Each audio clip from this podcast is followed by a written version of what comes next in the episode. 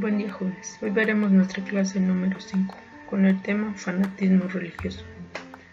La teoría comprensiva analiza el fanatismo religioso como un tipo de acción social, el cual se sustenta en creencias, valores y símbolos, que exigen cierto comportamiento de los actores sociales que se adhieren a esa práctica social.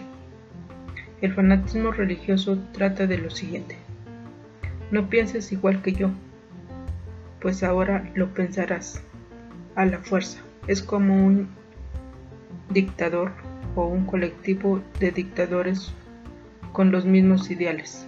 Su religión transversada y manipulada posiblemente te diga que seas racista o que obligues a los demás a que formen parte del colectivo.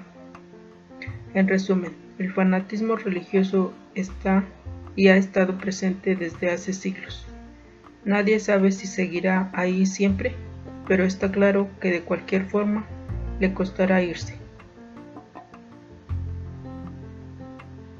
Para esta actividad vas a realizar la actividad número 5, que es elabora un, un collage donde representes las características de la teoría comprensiva que realizas en tu vida cotidiana. Posteriormente, vas a completar el esquema en el que desarrollarás cada una de las teorías ya vistas. Ejemplo, teoría marxista, teoría estructural del funcionalismo y teoría comprensiva. En cada recuadro completarás el autor, los conceptos de sociedad, aspectos relevantes, entre otros. Esta actividad la encuentras en la página 27 de tu cuadernillo.